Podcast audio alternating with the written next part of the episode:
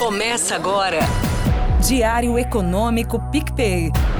Uma análise das principais informações que impactam os mercados, a economia global e do Brasil. Apresentação Marco Caruso. Fala turma, bom dia. Hoje é terça, 10 do 10 de 23 e esse é o seu Diário Econômico. Confirmando as minhas suspeitas de ontem, os mercados interpretaram os ataques terroristas a Israel como um aumento apenas marginal dos riscos geopolíticos. Pelo menos por enquanto, porque esses eventos são fluidos e pouca gente tem vantagem comparativa de verdade para ficar sendo taxativo sobre o que, que pode vir pela frente. Mas ontem vimos commodities de energia para cima, metais preciosos também para cima, que geralmente servem de proteção contra a inflação, incerteza, etc. E pelo menos na parte da manhã de segunda, bolsas levemente no vermelho, assim como o dólar forte. Só que logo vieram alguns bombeiros ao longo do dia salvar aí os mercados. Dois dirigentes do Fed deram destaque para a alta dos juros longos nos Estados Unidos recentemente e lembraram que isso poderia significar uma necessidade menor de aperto do Fed daqui para frente. É como se a curva de juros já estivesse fazendo parte do trabalho da política monetária, apertando as condições financeiras e de crédito. A partir disso, o Fed poderia proceder cautelosamente nas palavras de um deles, em meio a esse balanço de riscos novo. São considerações importantes, especialmente aí numa semana que veio logo depois do mercado de trabalho americano ter renovado os sinais de aquecimento que a gente viu ali no payroll na sexta-feira passada. Além disso, por incrível que pareça, o Hamas disse ontem estar tá aberto para discutir uma trégua com Israel.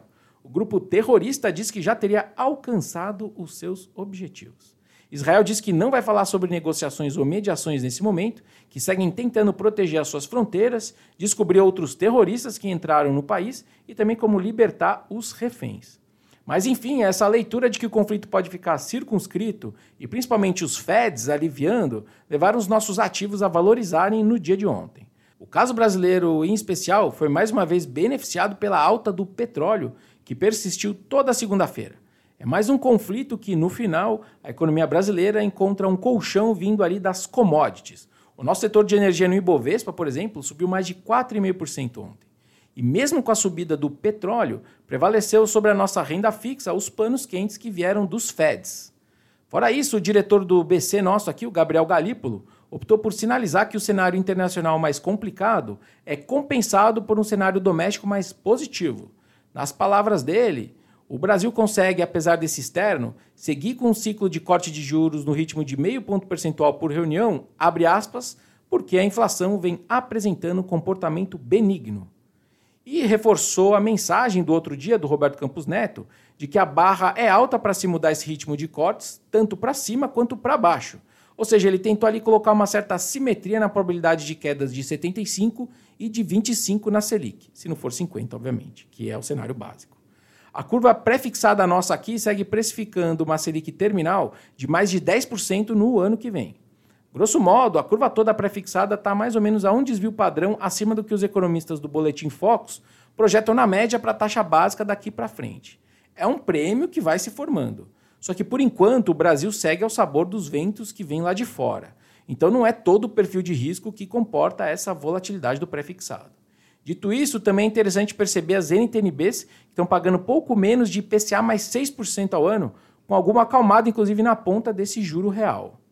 Bom, para o dia, a agenda é bem esvaziada, então a gente segue ali à mercê do geopolítico global, mas agora com o mercado de treasuries aberto depois do feriado americano de ontem.